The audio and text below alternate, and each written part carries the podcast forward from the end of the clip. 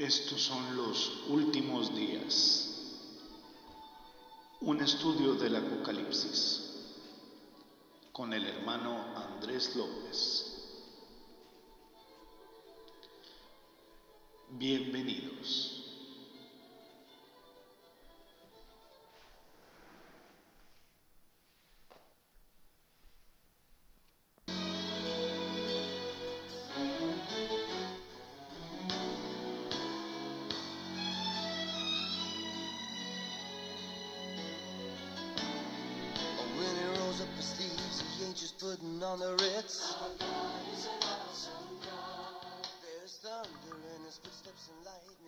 Fist.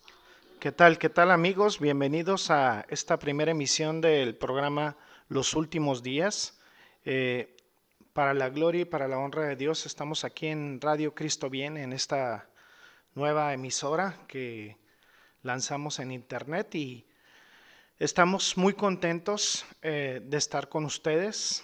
Eh, tengo el privilegio de anunciar que a partir de ahorita Vamos a estar iniciando un estudio de la palabra de Dios en el libro de Apocalipsis. Y realmente es compartir lo que está en nuestro corazón en un nuevo estudio. Y este, esta emisión se llama Los Últimos Días. Primeramente vamos a orar al Señor para que eh, pueda darnos eh, a conocer lo que tiene eh, el corazón del Señor para para compartir hacia nosotros y decimos gracias Padre porque nos has permitido esta mañana comenzar aquí y tener el privilegio, la bendición de comenzar este estudio del Apocalipsis. Señor, habla por favor a tu pueblo, a tu iglesia, da el mensaje que tú quieras dar. Permite a tu Santo Espíritu que se manifieste y hable lo que tú quieras comunicar a tu pueblo, Señor. Y si hay alguien que no te ha conocido todavía, que pueda quebrantar su corazón y descubrir la verdad y descubrir que tú eres Dios Salvador. Gracias, Padre. Te exaltamos, te bendecimos y te glorificamos en el precioso nombre de Cristo Jesús. Amén. Es precisamente para hablar del plan que tiene Dios en mente para la iglesia que construye. Verdaderamente ese es el comienzo del libro del Apocalipsis, el compromiso de Cristo con su iglesia, levantar el nombre de Cristo y que Cristo es la fuente de toda nuestra vida. El patrón de Dios, lo, lo, que tiene para la construcción de la iglesia como Jesús quiere que se construya. Realmente esto se reduce en última instancia al simple hecho de que Jesús quiere que se construya su iglesia a su manera. Debemos de comprometernos para hacer lo que Él quiere que seamos. Es básico una construcción adecuada del cuerpo espiritual de Cristo y que hagamos ciertos compromisos. En el capítulo 2 de Hechos se habla de que se debe permitir que Cristo edifique su iglesia a su manera. Esta gran parte de la congregación. Aquí en el libro de Apocalipsis se va a utilizar el término iglesia como indistintamente como el término congregación, porque en realidad todos nosotros somos la iglesia quienes tenemos el Espíritu Santo, quienes hemos sido nacidos de nuevo, somos la iglesia de Cristo. Y queremos compartir el compromiso de Cristo con su iglesia. ¿sí? En algunos otros estudios hablaremos de eh, el, compromiso, el compromiso a lo mejor de liderazgo de la iglesia para esta, eh, pero principalmente es el compromiso de Cristo para su iglesia ya que esta iglesia también debe manejar un compromiso eh, hacia Cristo y un ministerio responsable. Pero esta, esta vez veremos cómo Cristo revelado ministra a su iglesia. Y queremos saber exactamente lo que hace Cristo en nombre de su iglesia. Nuestra intención debe ser levantar el nombre del Señor Jesucristo, el Señor de la iglesia, verlo en su relación con la iglesia, verlo como la cabeza de su iglesia verlo como el Señor de gloria y realmente en el cual podemos centrarnos y el cual es la fuente de toda nuestra vida. Para hacer eso no hay otro libro que exalte más a Jesucristo que el libro de Apocalipsis. Eh, aquí vemos una bella imagen de Cristo en su compromiso con la iglesia, lo que está haciendo por su iglesia, lo que ha prometido a su iglesia. Es muy lindo saber que Dios está en el cielo intercediendo por nosotros, por cada uno de nosotros. Es el gran sacerdote de su iglesia, mantiene a su iglesia, mantiene nuestras lámparas encendidas. Ese es el compromiso de la iglesia. Él realiza la parte divina cuidando de nosotros. Y lo hizo en una promesa a la iglesia de Filadelfia.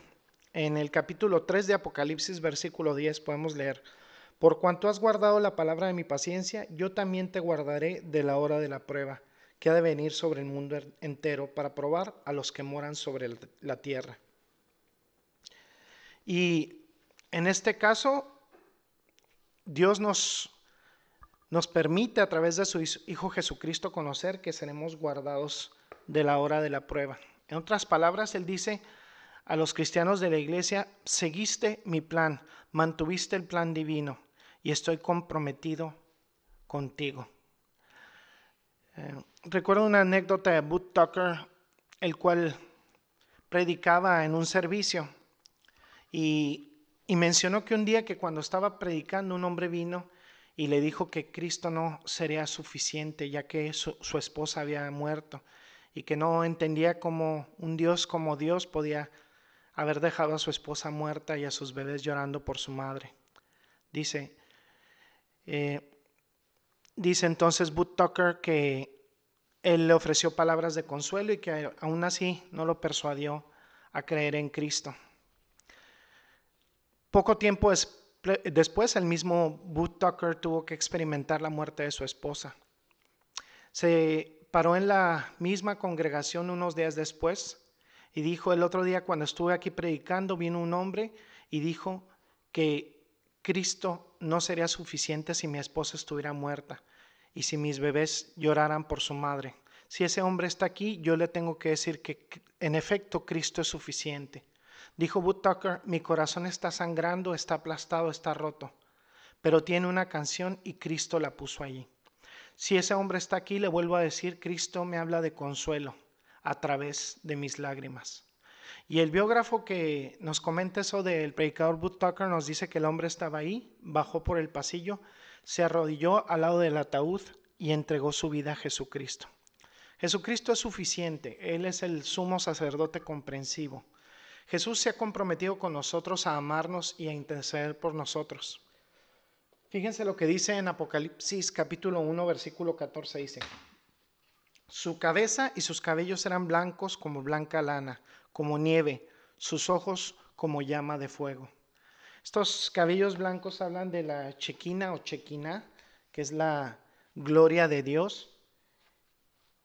Y esos ojos que penetran son ojos como de láser y ven a través de los corazones.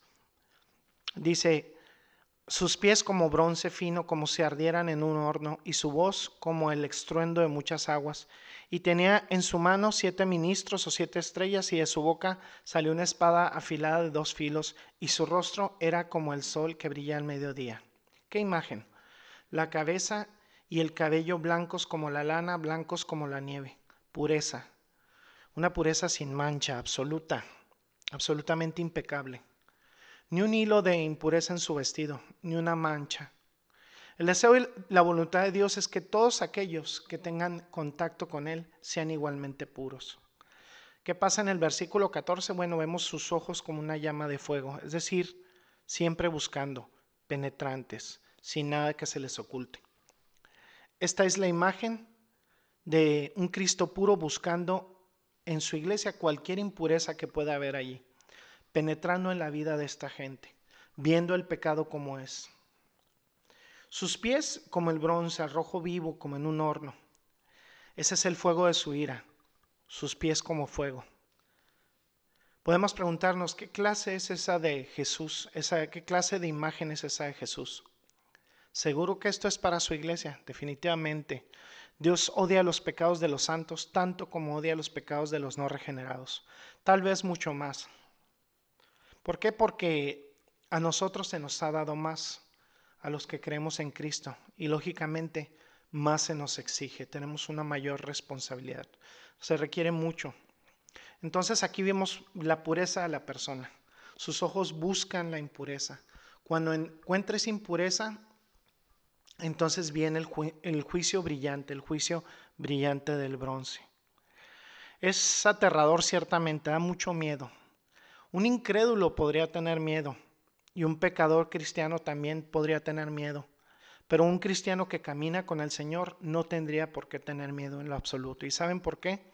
Porque un cristiano que camina con el Señor está tan ansioso de pureza como la iglesia con la que Jesús se quiere identificar. ¿Quiere Jesús una iglesia corrupta? ¿Una iglesia llena de personas impías que destruyan nuestro testimonio? Absolutamente no. El apóstol Pablo en uno de sus pasajes dice, esta es mi, mi gran esperanza. Quiero abrazarte, abrazar a Cristo. Como, y Cristo quiere abrazar a la iglesia como una casta virgen. Cristo quiere una iglesia sin mancha porque Cristo igualmente es sin mancha, inofensivo, sin culpa. Quien ama a Cristo ama la pureza de su iglesia. También se ve en la visión de su voz que es como el estruendo de muchas aguas. Eh, yo no he estado hasta ahorita en las cataratas del Niágara, espero que el Señor me permita ir a visitar, pero eh, la gente que ha ido ahí y cuando se ven los documentales es impresionante ver esa cantidad de agua, ese estruendo de muchas aguas, el sonido. Eh, eso es, es, aterrador en un momento dado, es abrumador. Es esta la, la maravillosa visión del Señor Jesús. Él consuela a su iglesia también. De los versículos 14 al 16 podría ser muy, aterrador la muy aterradora la imagen de Jesús y, al apóstol Juan le pareció. Sin embargo, veamos lo que dice en el versículo 17. Dice Apocalipsis 1, 17, dice, cuando le vi, caí como muerto a sus pies, y él puso su diestra sobre mí, diciéndome, no temas, yo soy el primero y el último. Cayó como muerto el apóstol Juan. Simplemente, plum, se desplomó. Quedó desmayado al ver la majestad del sumo sacerdote. Cayó a sus pies como muerto. Pero luego él lo tocó con su mano derecha y le dijo, no tengas miedo. Qué bueno es eso. Lo necesitaba a partir del versículo 16. Juan está acostado en la isla de Patmos, temblando ahí, y vio al Señor, un Señor listo para la disciplina. Se dio a conocer como la estrella de la mañana, la brillantez del Hijo de la Justicia. Él se derrumba como un hombre muerto y Jesús le extiende la mano y con su mano derecha lo toca. Podemos saber, hermanos, amados radioescuchas, que no tenemos a un Dios que esté lejos, tenemos a un Dios que está cerca. Juan habla a sí mismo de esa manera y dice, yo soy el que apoyó su, su, mi cabeza sobre su pecho en la cena. Jesús era alcanzable, él estaba accesible. Extendió su mano y tocó a Juan. Y fue un toque de consuelo. Le dijo, no tengas miedo, Juan. Yo soy el primero y el último, el que vive y estaba muerto. Y aquí soy y vivo para siempre. Amén. Él tiene las llaves del infierno y de la muerte. Pero, ¿qué quiere decir con esto?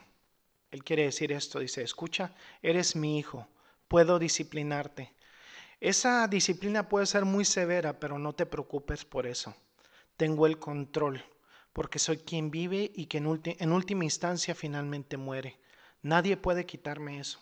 Soy soberano sobre la muerte, soy soberano sobre el infierno. Y le dijo, Juan, levántate amigo, no tienes nada de qué preocuparte. Eso me hace sentir mucho mejor y espero que a usted también radio escucha lo haga sentir mucho mejor. Esas son buenas noticias. ¿Realmente entendemos lo que esto significa? El Señor puede disciplinar, pero solo durante un tiempo. Aunque el Señor disciplina a su iglesia, esta disciplina es solo por un tiempo. Y lo es para santificar a su iglesia, para que, para que su iglesia pueda disfrutar de su bendición. Entonces, el bendito Cristo está comprometido con su iglesia, a amarla, a intercederla, interceder por ella, a disciplinarla, a consolarla. Estoy muy contento por estas partes de la escritura que en las que él se establece a sí mismo como un consolador, como al Espíritu Santo, cuando él dijo, enviaré a otro consolador, y es el Espíritu Santo. Es, es como un manto que nos cubre y, y premia a la iglesia, a su iglesia cuando verdaderamente camina en obediencia y en santidad. Los capítulos segundo y tercero del Apocalipsis discuten el hecho de que Cristo recompensa a su iglesia. Fíjense lo que dice en Apocalipsis capítulo 2, versículo 7. Dice, el que tiene oído que oiga lo que el Espíritu dice a las iglesias, al que venciere, le daré de comer del árbol de la vida, el cual está en medio del paraíso de Dios. Los verdaderos creyentes, hermanos, disfrutan la promesa del cielo. Me hace recordar hace unos días cuando escuchaba a un pastor comentar sobre el Génesis y cuando Adán y Eva fueron expulsados del paraíso y ya en su pecado, como no se les permitió comer del árbol de la vida, el árbol de la eternidad, eh, del paraíso. Y eso los hubiera mantenido por la eternidad como pecadores en un verdadero infierno. No habría esperanza para la humanidad. Pero dice, al que venciere. Esa, esa frase también Juan la utiliza en su primera epístola, capítulo 5 eh, y versículo 4. Primera de Juan, capítulo 5, versículo 4 dice, porque todo el que es nacido de Dios vence al mundo, y esta es la victoria que ha vencido al mundo, nuestra fe. Muchas personas manipulan ese pasaje porque al hablar de victoria como que da una sensación como que habla de algún tipo de empresa humana. Verdaderamente el creyente en Cristo, el nacido de nuevo, es un vencedor. Y es un vencedor porque, porque cree en Cristo. Él dice aquí, al que venciere le daré comer del árbol de la vida, el, que está en medio del paraíso de Dios. Lo primero que él dice, te prometo el paraíso. Te prometo el árbol de la vida. Cuando Adán pecó y lo expulsó del jardín del Edén, el paraíso de Dios, fue trasplantado al cielo y Dios dice, lo voy a traer de vuelta para todos esos ganadores. ¿Sí? Dice en el capítulo 2, versículo 17, dice, al que venciere, daré de comer del maná escondido y le daré una piedrecita blanca y en la piedrecita escrito un nombre nuevo, el cual ninguno conoce sino aquel que lo recibe. Cristo también nos promete el maná escondido. ¿Y quién es el maná escondido? Es Él, es Él. Cristo verdaderamente nos es dado y nos, nos da el Señor a Cristo. Dice, le daré una piedrecita blanca y en la piedra un nuevo nombre escrito que nadie conoce, excepto el que lo recibe. Y aquí dice, recompensaré a la iglesia con el maná escondido. Había una olla de maná guardada en el arca del pacto como un monumento, el hecho de que Dios había alimentado a su pueblo en el desierto. Una leyenda hebrea dice que cuando el pueblo fue el templo fue destruido, Jeremías o un ángel enterró el arca en la tierra y cuando viniera el Mesías él desenterraría el arca y alimentaría nuevamente a su pueblo. Bueno, el cumplimiento de esta leyenda está cerca. Dice, yo les daré del maná escondido. Dios ha prometido alimentar a su iglesia con la presencia de Él mismo, la presencia de Jesucristo. Y luego dice que, les, que nos dará una piedrecita blanca, dice, es un diamante probablemente, el nombre es el nombre de, de la persona que lo recibe. Es una invitación especial. Es una indicación de que cada uno de nosotros es único para Dios es un diamante. Como Malaquías dice, serán míos en el día cuando haga mis joyas. Y el Espíritu Santo agrega, y cada uno será un diamante y cada uno tendrá su propio nombre. Recompensas para la iglesia. Fíjese en el capítulo 2, versículo 26 del Apocalipsis, dice, el que venciere y guardare mis obras hasta el fin, yo le daré autoridad sobre las naciones, la estrella de la mañana. Nos permitirá también el juicio de algunos que masacraron a los ángeles, masacraron a los santos, más bien dicho. Eh, son promesas maravillosas por parte de Dios. Y estas promesas son para quién? Esas promesas son únicamente para los vencedores. ¿Y quiénes son los vencedores? Aquellos que creen en Jesucristo como su único y suficiente Señor y Salvador, que exaltan el nombre de Cristo, que levantan el nombre de Cristo, porque Él es el único que merece ser exaltado y glorificado. Y para ellos son estas promesas.